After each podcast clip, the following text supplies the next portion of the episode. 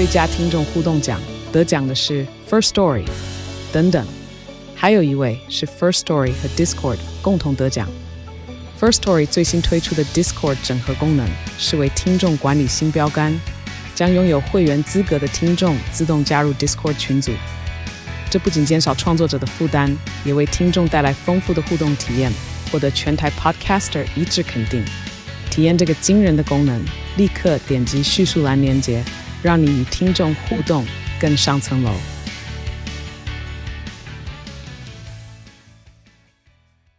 欢迎来到好声音。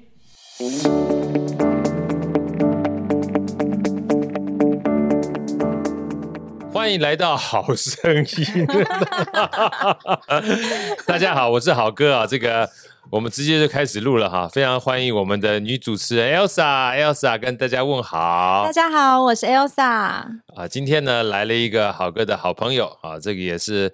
呃，算是好哥一不小心在职场上面认识的一个财务专家。那今天最开心的时候是他带了他的帅哥儿子过来，来，我们欢迎三 D Two Lydia。Hello，Hi，Elsa，你好，好哥你好。啊、呃，今天我们事实上很开心，来，这个小帅哥跟大家在这个问好一下，你叫什么名字？我叫陈一耀。然后你有没有自己一个 Podcast 的，对不对？跟大家分享一下叫什么？还没有开始发表了，叫什么名字？你妈妈问一下好了。又又说 叫什么？又又说梦故事啊！又又说梦故事哈！下次来哈，你自己来跟这个好贝贝一起分享一下 podcast 好不好？好，他自己取的名字哦。哇，太棒了！取的哇，自己取的。你看，所以说小孩啊，坦白讲，这个我们以前都觉得小孩就是小孩，那只是因为小孩我们没有让他接触不一样的事情而已。当他一接触。类似 Pocket 的时候就跟玩具一样，就录音嘛。小时候我们会按 play 键啊，按 pause 键啊，按这个、啊、这个录音键啊。只不过那时候录音都被打，因为录音带很贵，你知道吗？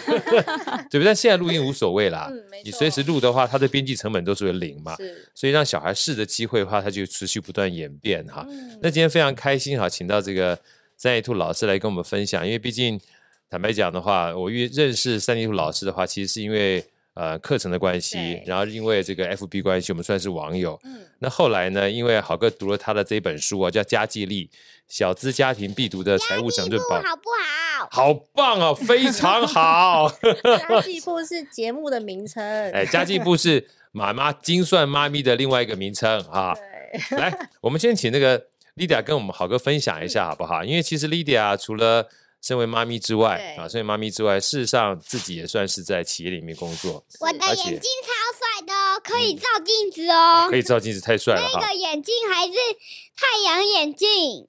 真的吗？这个是太阳眼镜哦，真的是太阳眼镜。我们今天的听众有点可惜，真的，因为我们只能用听的，没有办法用看的。但没有关系，下次好贝贝呢，再专门请你专访一次，然后大家看一下你在现场表演太阳眼镜戴起来多帅，好不好？太棒了！来莉迪亚这个当初啊，嗯，就是你是什么样的因缘际会哈？会开始接触到财务这件事情的，接触到财务，其实我不是财务背景人，我是人力资源管理系。对，所以好哥想跟大家理解一下，就是说，不要以为学财务就是你没有学过就不会，财务基本上你要开始学就会了，对不对？我觉得它就是一个在家里面你用钱的逻辑，你并不需要一定要会财务报表才叫做会财务呀。以前我就说最厉害懂财务的人就是一个角色，妈妈。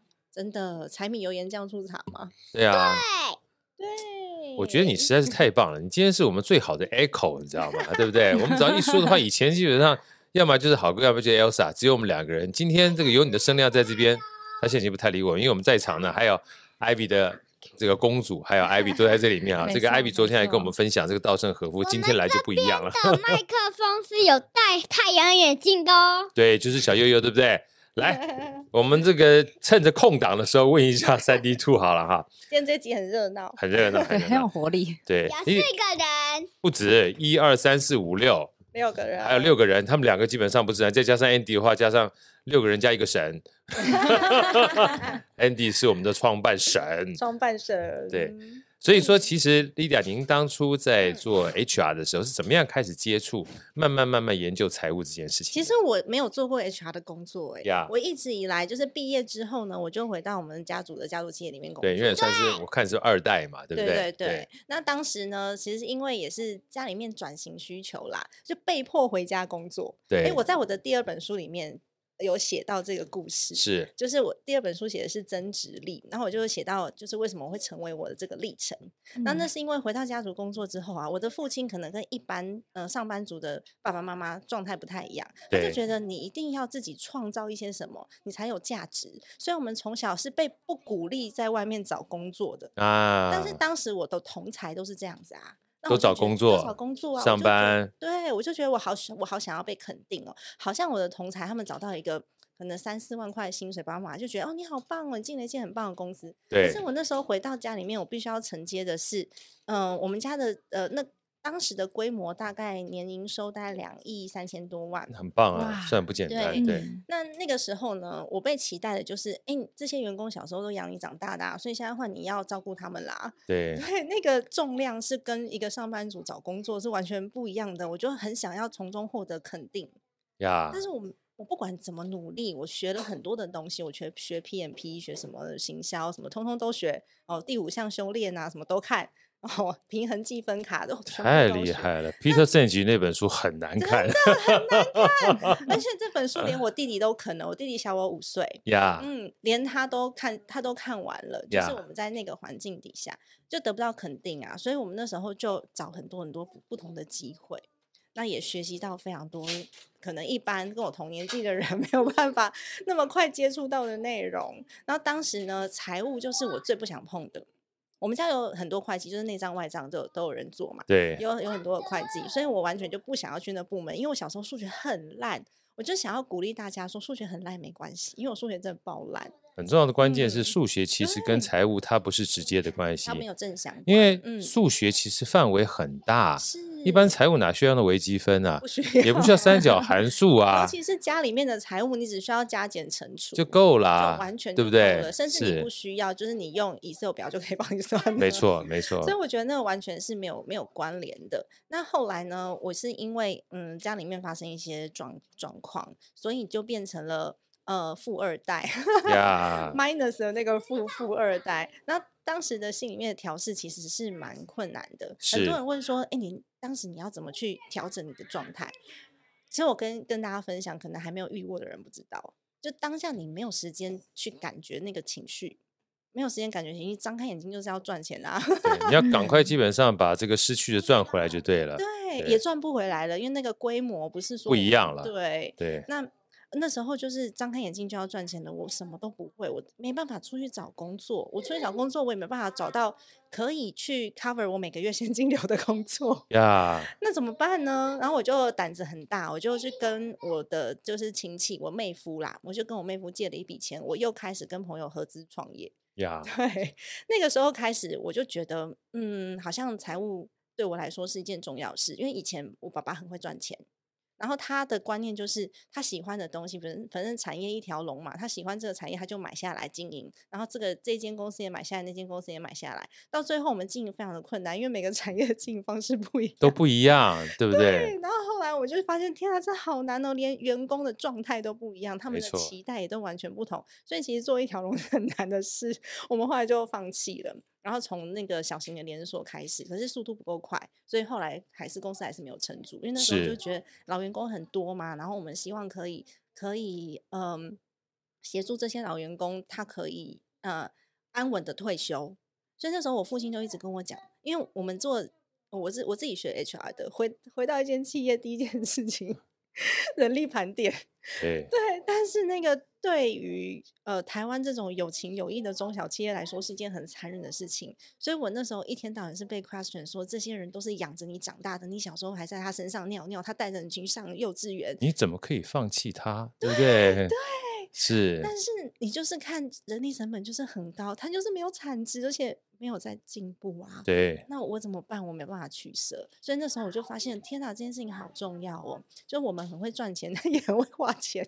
对，这就是为什么加 计力哈，其实第一章的时候，就那一篇开头啦，就让很多很大的感触，就很多人问说：“嗯、哎，我们只要拼命赚钱，就一定会富有吗？”对，不一定，真的不一定，对不对？你除了赚钱之外，嗯、另外很重要的关键要留得住。是啊，是啊，是不是？所以我后来就开始就是呃，把自己的家庭财务稍微整顿一下，因为我跟朋友合开公司了嘛。那那间公司很幸运的就是有找到那个香港跟北京的投资人。那我现在已经离开那间公司了，因为当妈妈了。呀，当妈妈，我的状态完全不一样，因为当下那个时候是很忙碌的，忙到几乎没有自己的生活，就是追着钱跑，所以我觉得我在每一个不同状态的时候，那个心里面的那种对自己的期待完全不一样。莉迪亚，那时候大概你年纪多大的时候？呃，二零一四年吧。二零一四年，嗯，我现在三十九，所以那时候差不多三十出头，嗯，三十出头，其实很年轻啊。对啊，对不对？而且从小到大的环境跟那个时候突然碰到这个转折，其实有很大的不同。嗯，对不对？这就是我觉得很幸运的地方，是因为有很多人是年纪很大了，可能都像退休年纪了才碰到这些状况，他没有办法，没有办法有有这么多的应对，因为时间不站在他这边嘛。是。但我们三十几岁，我觉得还好，遇到这样子的的情况是在三十多岁，因为我也有一些能力了，我不像刚出社会，我可能无能为力，我也有了一些能力了，但我还有时间。你最大的能力是什么？你知道吗？什么？你最大的能力是态度。哦，真的，真的，其实你们我不知道，Elsa，你刚刚听他讲说，哎，我觉得这是一件很幸运的事情，嗯，对不对？心态，心态不一样，对啊。当你说自己很幸运的时候，你是跟如果今天你到年纪很大的时候再碰到的时候，你可能没有足够的。时间足够的体力做这件事情，所以你是跟差的比，你就会觉得自己很好，是啊，对不对？但是如果说今天一开始你就说，哎呀，我哪比啊呢？哈，对不对？你就可能一蹶不振了。嗯，所以其实我觉得真正会让自己往上跑，哈，其实最重要的关键是自己的想法。是，对，所以我觉得低调真的不简单，yeah, 真的不简单。所以其实那个时候呢，你算是扛起所有公司最重要的一个主要管理的角色吗？嗯，当下其实不算，因为业务为主，长辈还在，长辈都还在。那但是因为他们有可能，呃，当下无法去面对那些状况，所以基本上后来是我跟我弟弟的角色会变得比较重一点点。对，因为撑住，对，对。就像你讲的，你你你跟弟弟年轻，然后又算是扛下这个责任，嗯，某种程度上面可能。父之辈或母之辈的人压力反而更大，觉得好像在自己手上，哎呀，怎么会变这样，对不对？啊、嗯，我觉得那个态度基本上是很大的一个转换。对啊，我觉得很幸运，也是因为跟我现在比较啦。你要说我跟可能跟小时候比，嗯，出门都可以就是刷刷爸爸妈妈的卡，或者是 坐商务舱，可能没有那样子的衣食无余那个时候，衣食无余的时候比，或者是跟我在在做新创公司的时候的收入比。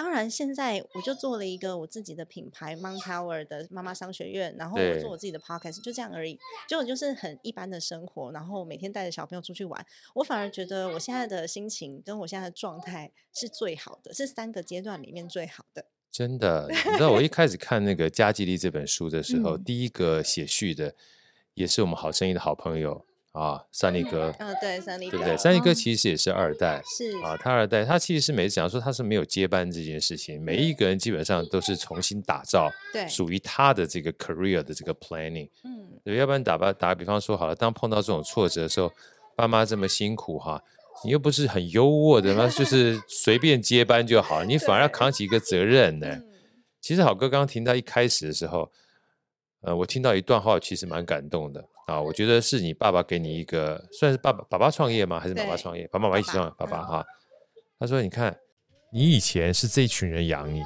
对，但当你长大之后，你要试着养这群人。是，你知道让我想到谁吗？谁？陶渊明啊？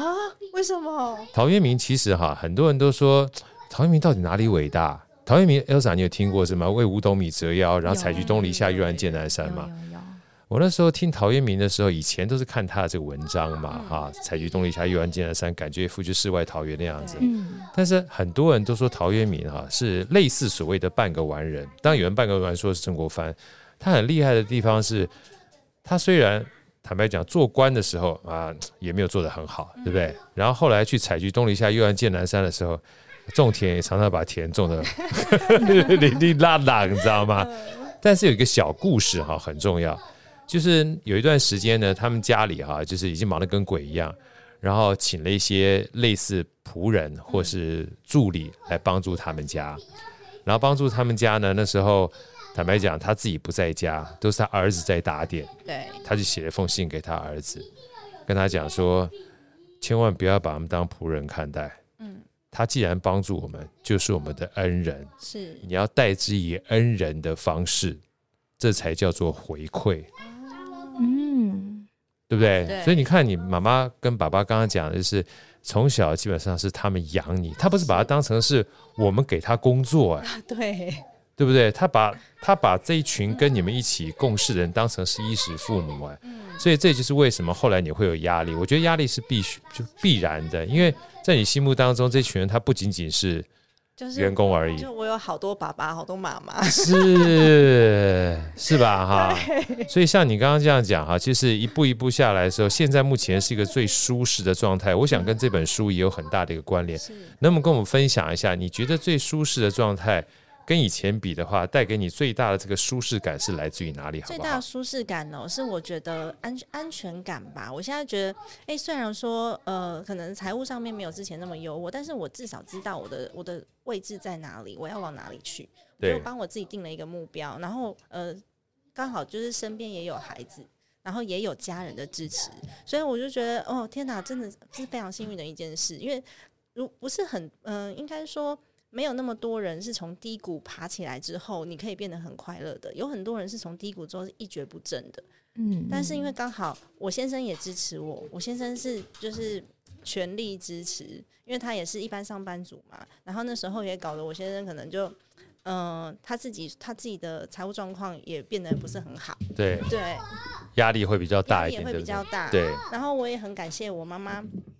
他小时候他就跟我们讲说，爸爸现在赚的钱都是爸爸赚的，他给你们的生活是是他赚来的，那你们以后自己要有本事，不然的话，要是你们赚不到爸爸的这个收入水平啊，你们会活得很痛苦。所以我妈从小完全不宠小孩，我小学的时候一个礼拜的零用钱只有四十块，然后我大学的时候一个月只有三千块。所以人家说，就从小坦白讲的话，千人家有一句话叫“千金难买少年贫”，你知道吗？对。那这个贫穷其实不一定是真的家里很贫穷，就是怎么样让小孩子呢，不要觉得自己想要什么就有什么。对，因为想要什么就有什么，其实不是宠他，你得丧失了让他知道说钱到底干嘛用的。对，没错，是不是？他没有感觉。你想想看，如果一天到晚的话，我要什么都有什么，我根本手中不需要经过钱，你知道？所以他的钱可以作为交换这个价值的话，他就没有感觉了。所以在书里面有一句话我非常喜欢啊，待会儿这个也要透过这句话来跟这个我们莉迪亚聊哈。就是我顺便想问一下这个 Elsa，她有个问题，她从问题开始，她说钱在你心目中是个什么样的存在？因为我们昨天在跟，因为我们今天这个现场有 Ivy 嘛，对不对哈？对。然后昨天在聊稻盛和夫的时候，说人活着的目的是什么？他说其实不是人而已。存在就有它的目的，对，存在，所以存在这两个字哈，其实，在哲学里面很重要，要不然就不会有所谓的笛卡尔讲说“我思故我在”了嘛，哈。嗯，那我们今天聊聊看，就是每一个人可能存在都不太一样。Elsa，你觉得钱它是对你而言是什么样的存在？钱在我的一般的认知中就是一个 支付的工具，支付的工具，对不对？对。哎，不要小看，有的时候这个简单的答案其实。就是关键的，就是买东西的啊，对不对？如果你基本上都不买的话，那那就变守财奴了，对不对？吃东西也要，吃东西要钱，买衣服也要，买衣服也要，房子买房子也要，就支付的工具嘛，对，很好。然后我们另外一位这个 Ivy 虽然没有麦克风，来来来，靠近有麦克风，所以说聊一下。凡出现必有存在，Ivy 来分享，钱对你是什么样存在？都没有多余的，多余的存在吗？没有多余就不存在啦，对不对？我说我我说在这里都没有多余的人，都一定要讲话。对，当然当然当然，Ivy 对我来说就是呃欲望的存在，欲望的存在，对不对？你你你需要。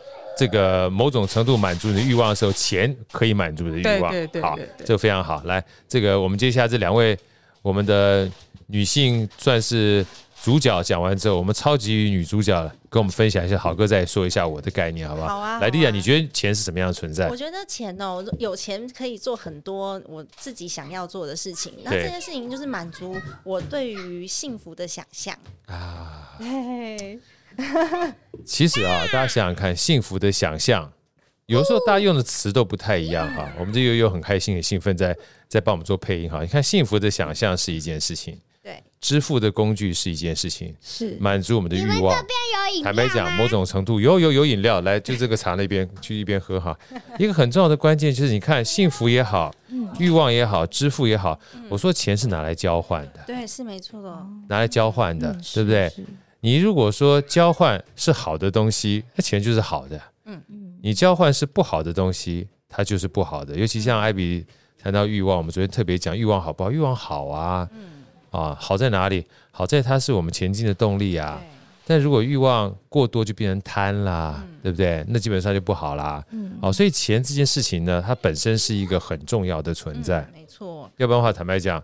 干嘛还要赚钱呢？是啊，对不对？所以回到好哥刚刚的问题是说，哎，我现在的状态，我觉得我就觉得是因为状态很好，是因为满足，并不是因为你真的赚了多少钱。对，现在的现在当下就是觉得我每天都过得很满足，虽然他一一分钟叫十个妈妈的时候，还是会觉得有点心累。对啊，可是你就觉得跟之前比，我没有太多的压力了，就全部整个人都放松了。然后像我朋友在有，我也有那个出版社就鼓励我出书的朋友，他就跟我讲说，我这样子像做像像是什么降级打怪，所以感觉自己好像每天都不需要过度努力就可以达到。嗯，我自己想要的这个程度，但是我还是不断的在学习啦，因为总是会不满足嘛。我接下来就是因为孩子的关系，我还是要去那个学那个正向教养啊，好棒。对啊，我刚才那个莉迪亚说哈，就是过度努力，你怎么看“过度努力”这四个字？因为你基本上有经历过过度努力这一块，对，我有，对不对？因因为那段时间可能还没有小孩，然后到处跑嘛，再加上。从富二代变富二代，对不对？压力可能会很大。嗯，那你怎么看过度努力这件事情？我觉得好像我努力的目标都不是为了我自己，都是为了别人，或是为了达成某一种就是人家的眼光之类的。然后像是呃，我父亲好，我父亲的眼光，我一直很希望得到他一句称赞。对。可是问题是在那个状态之下，我好几年的努力都没有办法得到他一句称赞。所以我我的努力目标是什么？我的努力目标不是为了赚钱，不是为了我自己。是为了家人肯定，对，就是为了他一句肯定。可是我始终没有得到过，一直到我出了这本书，然后我的父亲他可能呃看待我的标准也不一样了，他就跟我讲说：“哎，女儿，你真的写的很好，呀，可是呢，你不要跟人家说我是你爸爸。”为什么？因为有写到一些些就是冲突，对过往的事情啊，冲突啊之类的，他就说你真的写得好，那已经是我父亲最大最大的突破了，因为他不太会称赞人。呀，Yeah. 对，然后在我心里面，我就会有那一份感动，所以我觉得过度努力，就是你努力的方向都不是为了你自己。嗯嗯。那现在你怎么看待？你刚刚说现在很舒服嘛，对不对？对啊。那假设说，身为一个年轻人，他可能没有像你过去有这样的压力哈。对。因为好哥建议大家一定有机会的话，把这本《加基力》带回去看，因为他其实写的方式很有趣啊。一般的话就是想告诉你该怎么做啊。然后告诉你说，这个很多的这个规矩啊、规则啊、方法啊，哈。那家计里面其实非常多的小故事，嗯，对啊，很多的故事呢，有各种不同的场景，嗯，然后这个场景呢，再带上观点，而且基本上都是真实故事，对，都是真实故事，所以它不是杜撰的。我有改人名呐，我有改人名、改职业、改性别，所以我觉得他说我这样成功不能复制，但可以参照。对啊，他不一定会复制，因为每个人生活都不一样嘛。嗯、但是你可以参照，所以我觉得故事其实是我学习最好的一个方式哈。嗯、所以这个除了好哥刚刚讲之外，好像在你你当初是莉迪亚，你当初在我每次想都叫你 Cindy 还叫莉迪亚，你知道吗？都可以 哈。Sandy Two，Sandy 是我小时候的名字。对，好哥刚好特别问一下那个 Sandy Two 说，哎，为什么叫 Sandy Two，然后现在叫 Lydia？他说 Sandy Two 是小时候名，我说两个名字我都很喜欢啊，因为都好都好听，很美。那时候放在自媒体上面的时候，因为好哥今天一直叫我 Lydia，我怕就是听众朋友混淆，就那时候在放在自媒体上面的时候，我想说莉迪亚，这写成中文好像没有什么辨识度，我就想说，哎，我小时候啊，我叫 Sandy，叫叫 Sandy，然后我们班上有三个 Sandy。所以外籍老师就会叫我们 Sandy One、Sandy Two 跟 Sandy Three，比较好辨识。所以我就想说，好吧，那就 Sandy Two 吧，我也不知道要写什么，所以就变成 Sandy Two 了。哦，所以你这精算妈咪 Sandy Two 是这样子来的。对。啊，太有趣了。哎，好，回到我哥刚请教的问题啊。所以说，如果身为你这样子一路这样走过来的话，呃，除了这本书之外，哈。好哥建议大家去看，因为里面有很多不同的故事，这些故事很多都是回归到家里面的。对，我觉得我也很喜欢这本书的命名啊。好哥要讲一下我感觉之前哈，好，这个先请那个三迪兔来跟我们分享一下哈。当初你在讲这个家计力的时候，其实你看完家计，它其实看起来像是谈家里，嗯、但回过头来我讲说，公司也是跟一个家是一样的。尤其你听到刚才三迪兔讲说，他爸爸妈妈对员工的这种感觉，其实把他当家人是一样的。所以当初你是怎么样的一个起心动念，把这本书啊命名为《家计力》的？虽然上面写小资家庭必读的财务整顿宝典，但我觉得就算是艺人，嗯，就算是小家庭，对。就算是公司看到里面很多的观念哈，你把故事套用在自然人跟法人上面依然适用，是，是，是，一样的，一模一样。所以我看到很多人在分享的时候说，嗯，这好拿走公司来，基本上也蛮适用的，对不对？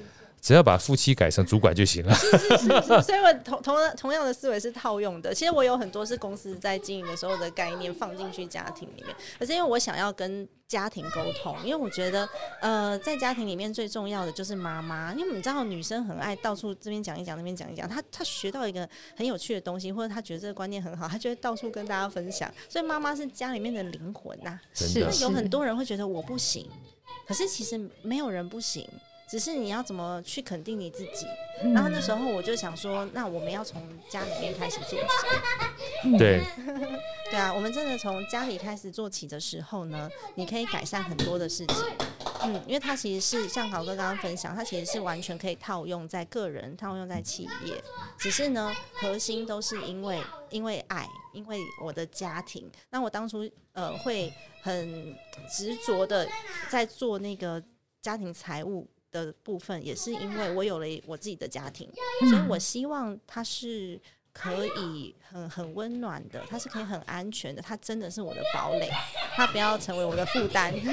对，因为我们其实曾经有过这样子的经验嘛，当然我不会怪我的父母亲啦，然后我都把它当成学贷，我都把它负债当成学贷这样子。你的观念好好啊，我觉得你看，就是生意处在讲这些概念的时候啊，就让我想到很多企业家，成功的企业家。就说今天就算你把我所有东西都夺走了都没有关系，我人还在。是是，我人还在。我人还在的话，我脑袋里的东西跟我的态度可以让我有机会东山再起。嗯嗯。所以我就希望以家庭为核心，因为每一个家庭就是社会最小的组成。那如果每一个家都可以把自己的呃把自己的家庭安全网，就是家庭财务守护的很好的话，其实这个社会会变更好的，因为大家都比较没有那种。压力呀、啊，像我们有很多的社会问题、犯罪或者是情绪问题，都来自于其实来自于财务的几率蛮高的。对，嗯、因为财务是一个资源嘛。对。当你迫于匮乏的时候，某种程度上面，你才可以追求你想要追求的事情。像公司也是一样，公司我不赚钱的话，一天到晚跑三点半你就累了，啊、真的，是吧？很可怕。对啊，但你就是能够把你的资源储存下来的时候，嗯、你才有机会想要做 ESG 啊。嗯甚至做研发啊，带这个员工出去旅游啊，对不对？你才可以安心无虞的去花一些。你多出来可以让大家觉得很舒服的钱嘛？是，尤其是把自己的心情顾好。有很多妈妈是很勉强自己，过度努力当妈妈的。对。所以他们在家里面其实是不快乐的。那我就鼓励大家，你出去工作，出去赚钱，你要你要呼吸那个自由的空气。对对对。每个人的性格不一样啊，为什么要去模仿别人呢？就像也有很多人问说，哎、欸，为什么我那么小就把小朋友送去幼幼幼幼班？他两岁就去上学了。哦。对。那那是因为我想要，我想要。呃，我想要当我自己，但是我也想要陪伴孩子。我我想出来的折中方式，并没有什么。现在有很多的妈妈是磨人的，有没有？一定要把小孩嗯喂母奶喂到几岁，或者是我一定要让让小孩在家教教育程度到什么程度，然后一定要补双语补习班，然后搞得自己呃压力很大。我觉得那种真的也算是。某种程度的过度努力，那你只要让你自己不快乐，你的家庭就会不快乐啊。所以你要把让自己快乐的这个组成全部都抓回来。第一件事就是家计，因为你只要没有钱，嗯、后面都不用讲。对，贫贱夫妻百事哀嘛。啊、嗯，这个基本上是叫做最基本的。我们讲说马斯洛需求理论最基本的。你如果连这个都没有的话，你其他所有的梦想都是零。嗯，并不是说钱一定很重要，但是你没有钱的话。你想要启动其他的任何事情的话，吃饭都成问题了，生理需求，生理需求都不行了，对对不对？你还基本上怎么干活？尤其在这本书里面哈，我最喜欢的就是它不是只有说怎么赚钱而已，对，其实很多的思维很重要。来，接下来这个问题啊，我也想这个先从 Elsa 跟 Ivy 先开，然后我们再请这个啊，嗯，有没有很开心？今天来的话，基本上随时被豪哥 Q 哈，耶，这个问题很有趣啊，很多人想要说这怎么跟财商或家计力相关？什么是你生命中最重要的事？这个是很简单的问题啊，就像生而为人，我跟 Ivy 去讨论这个，那叫什么？稻盛和夫的“人活着意义到什么时候”哈，很多的时候很简单的问题，事实上不好回答。啊，来，这个艾比你先讲，再换 Elsa 好了。来，艾比来。为什么我先？因为你靠近麦克风啊。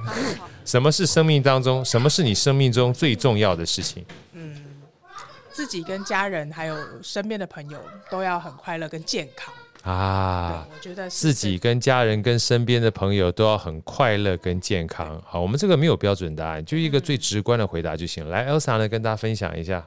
我是希望在我人生的道路上，我的行为跟想法都可以一致，都是我喜欢的事情，啊、都做喜欢的事情，都是我热爱的事情。真的，其实我的这个看法跟。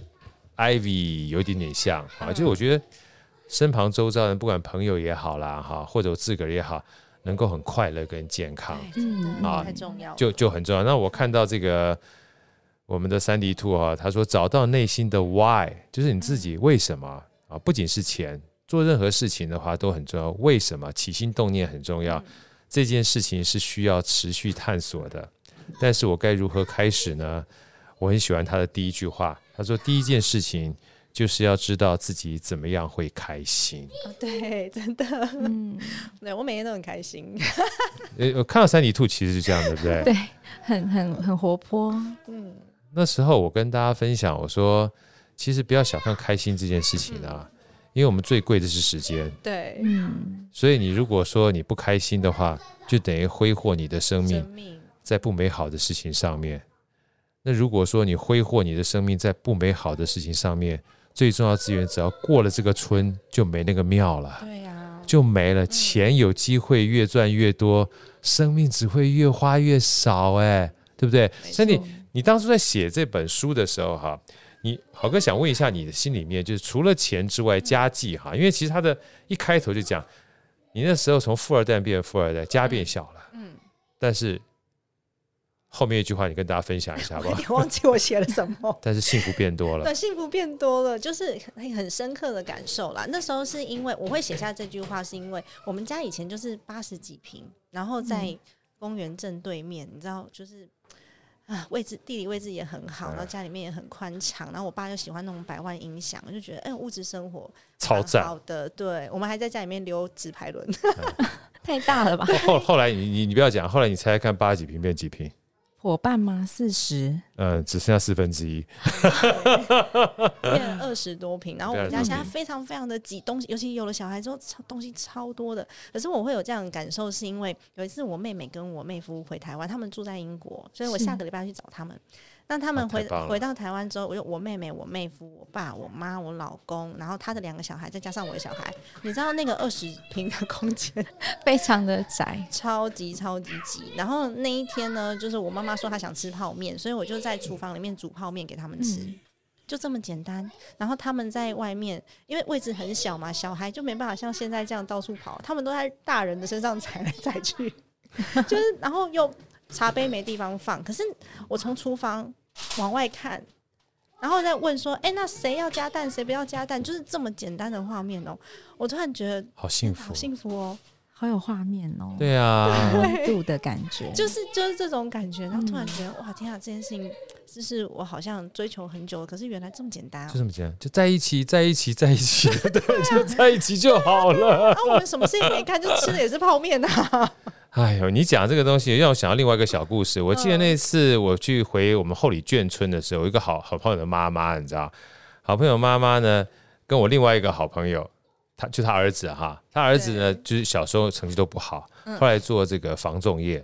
他防重业呢，然后那天我们一起我去他家串门子嘛，从小一起长大的。然后他妈说：“哦，家甜啊那甜啊哈。”然后他儿子就嘘寒问暖，你知道，妈妈。五号生北拜哈。啊，他妈就看他，安诺，为什么讲这？为什么讲这个？你从小到大就骂我没有出息啊，功课不好啊。你看，你这一个礼拜生病，都是我带你去看啊。你要叫找我，我就立刻带你去；要找立刻带你去。你嗨的时候，还是我倒茶给你。你以前都说隔壁隔壁的那个那个大哥很不错，你看他跑到国外去了做博士。他每次他妈妈生病的时候，也是我带他去看，对不对？他说：“我跟你讲，我比较有出息。”但是我听到这画面，好明显啊！那时候我大概才三十出头，所以给我很大的一个 shock。对，就是有时候我们追求的，其实不一定是我们想要的。嗯，没错。我们追求的不一定是我们想要。这句话多狠，你知道吗？目标一旦错误，你选择基本上方向完全不一样的时候，当你有一天达到的时候，你想说：“哇，你嘞，这更人喜欢被矮，你就不准了，你知道？”真的，所以我才说为什么我觉得很幸运，是因为因为后来家里面发生问题嘛，我就没有继续走那条路了。不然有一天我可能回过头会发现，我这一辈子都不是为了我自己在活。嗯嗯，那那时候的后悔就可能不是现在来不及。是，所以这，所以这就是为什么我说这这本加记力啊，好哥就看了之后，我先把这几个 chapter 的标题跟大家念一下，大家买回去看的时候，认真看这个所有的故事，因为这个每一篇故事呢，它都有好好好几个小小的启发。第一个 chapter 呢，就叫家庭理财的迷思啊，我先念几个问题给大家，我就不剧透了哈，因为书一定要自己看哈。只要钱赚的够多，就不用管理吗？对不对？钱赚的再多，不管它也会跑掉的。的，钱会长脚的。钱会长脚的哈，听听看珊迪兔他自己的现身说法，从原来的富二代变成富二代，他是用他的生命在写这个故事的哈。这 Chapter One 里面就有五章节。第二个，明确你的理财方向，赚钱是为了支付的，赚钱是为了欲望的，赚钱是为了买快乐的。如果你只是为了赚钱的话，你会忘记钱的本身是什么？钱是目标，不是目的啊，对不对？所以这第二 chapter 里面有好多的故事，找到真正能够撼动内心的理财动力。什么是你生命中最重要的事？我觉得这本书里面其实有很多的思维，其实是人生智慧，而这些人生智慧只有当你经历过才会知道。到了第三章的时候呢，呃，我觉得某种程度上面，珊迪兔已经化为所谓的财务医生了。他说，掌握家庭财务的健康状况。要检视你的避险能力。其实回扣到第一章，就是如果你真正要知道说钱这个事情会长脚的话，你就不会大咧咧的很开心的乱花钱了。你要有忧患意识，对不对？然后第四个 chapter 呢，啊，我很喜欢这三个字：诚实面对现金流。嗯，懂得花钱才存得到钱。对，这就跟我们家的这个家训很 match。我们家训叫做。想要很多，需要很少，是不是？关注现金流很重要。那第五个 chapter 啊，叫无坚不摧的家庭账户配置秘密啊。我觉得这个账户这件事情，不仅是我们现金账户，包含我们在行为经济学上面都属于心理账户。你要知道你的如何配置，你才知道资源怎么去用。我觉得这个基本上对所有人都很重要，尤其其中有一个 chapter 哈，叫做专款专用的财务安全。对，我觉得大家有机会他出门左转哈，除了看这本书之外，好声音之前有特别提到专款专用的重要性，甚至也这样的机会把一些信托的概念带进来，因为要靠你自己的就是意志力做这件事情，有的时候有点薄弱。对啊，尤其是那个金额越大的时候，意志越薄弱。真的、啊，刚开始还 OK OK，对，对你来说没有什么伤害。对，然后第六章呢叫家庭账务谁来管啊？这个里面基本上我觉得是一个幸福的全员，大家一定要好好去看一下，里面有非常多的小故事和小小的规则哈。尤其很多的这个不是只有贫贱夫妻百事哀，很多的时候都是因为账务分配不均，到时候责任分配不均，你反而影响到我们的幸福。嗯啊，第七章。与债务正面对决，别让金钱成为感情杀手。嗯，你我想这件事情哈，大家从刚才跟这个三里兔的聊天过程当中就感受得到，他看待逆境当成是养分，看待债务当成是学贷。哇，你把太 太太太金句了，对。好，第八章，避免陷入投资迷失。哦，我觉得这个实在很棒。很多人错把投机当投资。对啊。啊，钱呢这件事情一定不能。随便亏掉，一旦亏掉，你就要从头再来。这件事情是很可怕的。然后第九章最后一章是我呃想请到时候这个三迪兔到最后跟我们分享一下，因为很喜欢这个标题，我觉得标题实在定的非常好，把钱放在有价值的地方，掌握理财成功的信念。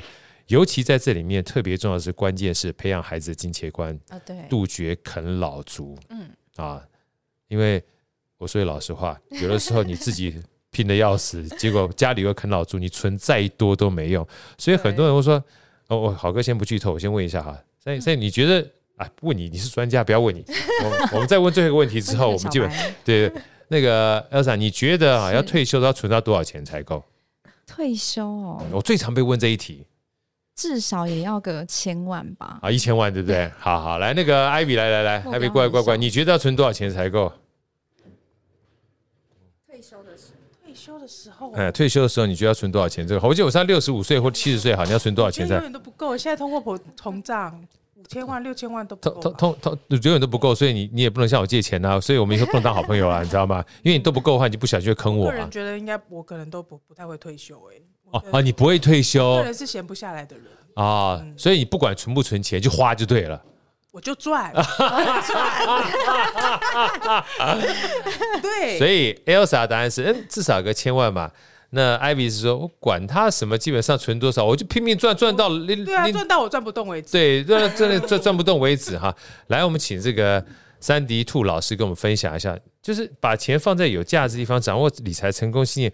我们就先讲这一段好了哈，因为其实避免啃老族，其实答案已经出来了。对啊，某种程度上，你觉得钱赚多少才够？钱赚多少才够？要看你养到什么样的孩子。有没有？其实 真的，是不是？你你你你赚一千万，对不对？如果你孩子跑到澳差去，或者是新加差去，然后去在那个旁边一个晚上，他就可以把你一千万。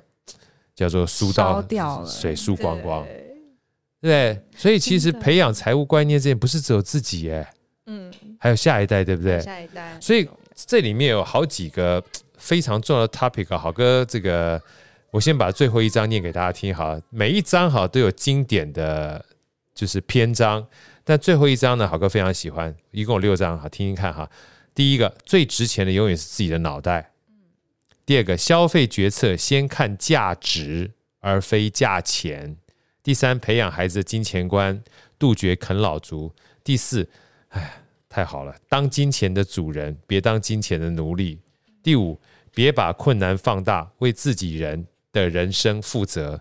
第六，每次的失败与后悔将赋予你新的力量。大家有没有发现这件事情？就是三一兔在写这本书的时候，其实不是只写钱而已，他是写人生观。嗯，啊，是写人生观，所以你能跟好哥分享一下这六章里面哈，嗯，随便举一张跟我们分享一下，随便举一张嘛，反正你要举哪一张 都可以。你觉得 像我自己个人觉得，我讲我喜欢，你跟我分享一下好不好？我觉得第一个其实我最喜欢，最值钱的永远是自己的脑袋。你们跟我分享这一段好不好？哦，OK，因为我觉得我刚刚一直有分享说，过去啊，不是因为过度努力，所以我学了很多东西。那那东西不一定是我喜欢的，但是嗯，某种程度在内化成我自己的。养分之后呢，我好像呃，在在自己需要的时候，它就开花结果了。但我不知道是什么时候学的，我真的不知道是什么时候学的。它就在我的内建系统里面。所以其实我在做 podcast 的时候，也有朋友跟我讲说，我是完全的 podcast 素人，我也没有做过自媒体或是公开媒体讲师，什么都没有。我在做自媒体大概第三年的时间而已。然后那时候就有一个呃数位行销的伙伴在。在那个也是出版社的行销伙伴，他就说：“哎，那你这就是内建导航系统哦，因为你根本就没有做规划。我当时没有做规划，因为我还有我还有工作。”所以我完全没有做规划，我就自己觉得，哦，我现在要做什么，我就自动导航了。他就说，可是你完全符合这个一二三四这个行销，哎，对我以前学过，只是我我不我不知道我在用这个东西，变潜意识变 DNA 了。对，对，所以我觉得它就是我某种某种程度上面的，嗯、呃，把过去的资讯同整运用，只是我没有意识而已。所以我觉得它是我最。最有价值的资产，所以我都会鼓励我自己的听众啊。如果说你的年纪比较轻的话，什么都学没关系，对，你就试试看。然后你出还有出去旅游很重要，因为我旅游过二十八个国家，哦，太棒了。然后我觉得那时候你就会发现，这个世界大到你没有办法想象，所以你比较不会用一个框架去想任何事情。嗯，然后学习也是，所以如果你还年轻，不用把钱存下来，因为你也存不了多少钱，真的。